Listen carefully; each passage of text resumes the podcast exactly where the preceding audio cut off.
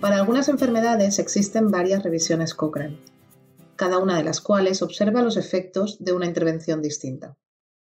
Las revisiones globales de revisiones tratan de ayudar a los usuarios a considerar todas las intervenciones a la vez y una de esas revisiones globales para tratar el dolor y la discapacidad en adultos con síndrome de dolor regional complejo se actualizó en junio de 2023. Este podcast ha sido traducido y locutado por Andrea Cervera del Centro Cochrane Iberoamericano. El síndrome de dolor regional complejo, o SDRC, es un dolor crónico incapacitante. Suele aparecer en una mano o un pie tras una fractura, un traumatismo o una operación. Las personas con SDRC sufren dolor intenso y persistente en la extremidad, además de otros síntomas como hinchazón, decoloración, rigidez y alteraciones en el crecimiento de la piel, las uñas y el vello. Afecta significativamente a sus vidas y es importante saber cómo tratarlo de manera eficaz.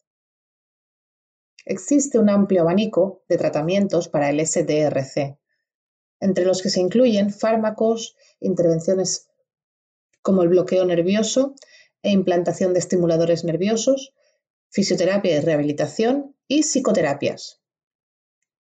Ahora se ha actualizado la revisión global de revisiones sistemáticas publicada por última vez en 2013 para investigar los efectos de estos tratamientos observando las revisiones sistemáticas relevantes y sus ensayos controlados aleatorizados. Se identificaron cinco revisiones Cochrane y 12 revisiones no Cochrane, que resumieron la evidencia de un total de 127 ensayos aleatorizados.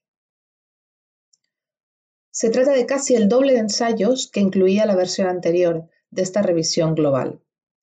Los ensayos incluidos evaluaron un amplio abanico de intervenciones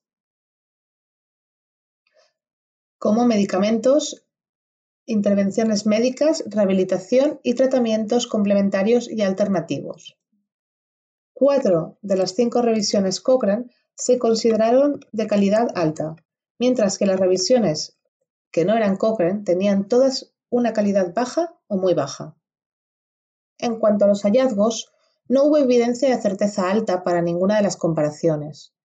Se observó evidencia de certeza baja de que en comparación con el placebo, los bisosfonatos, un tipo de medicamento que ralentizan la pérdida ósea, podrían reducir la intensidad del dolor poco después del tratamiento, pero evidencia de certeza moderada de que estos se asocian con un aumento del riesgo de efectos secundarios.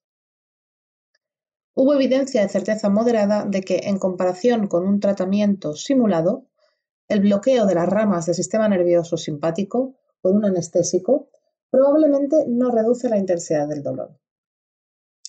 Sin embargo, para la mayoría de las intervenciones con medicamentos, cirugía, rehabilitación y tratamientos complementarios y alternativos utilizados con más frecuencia para el síndrome de dolor regional complejo, solo se encontró evidencia de calidad muy baja o no se encontró evidencia en absoluto de sus efectos. Por ello, no es posible saber con certeza los efectos de estos tratamientos sobre el dolor y la discapacidad en el SDRC.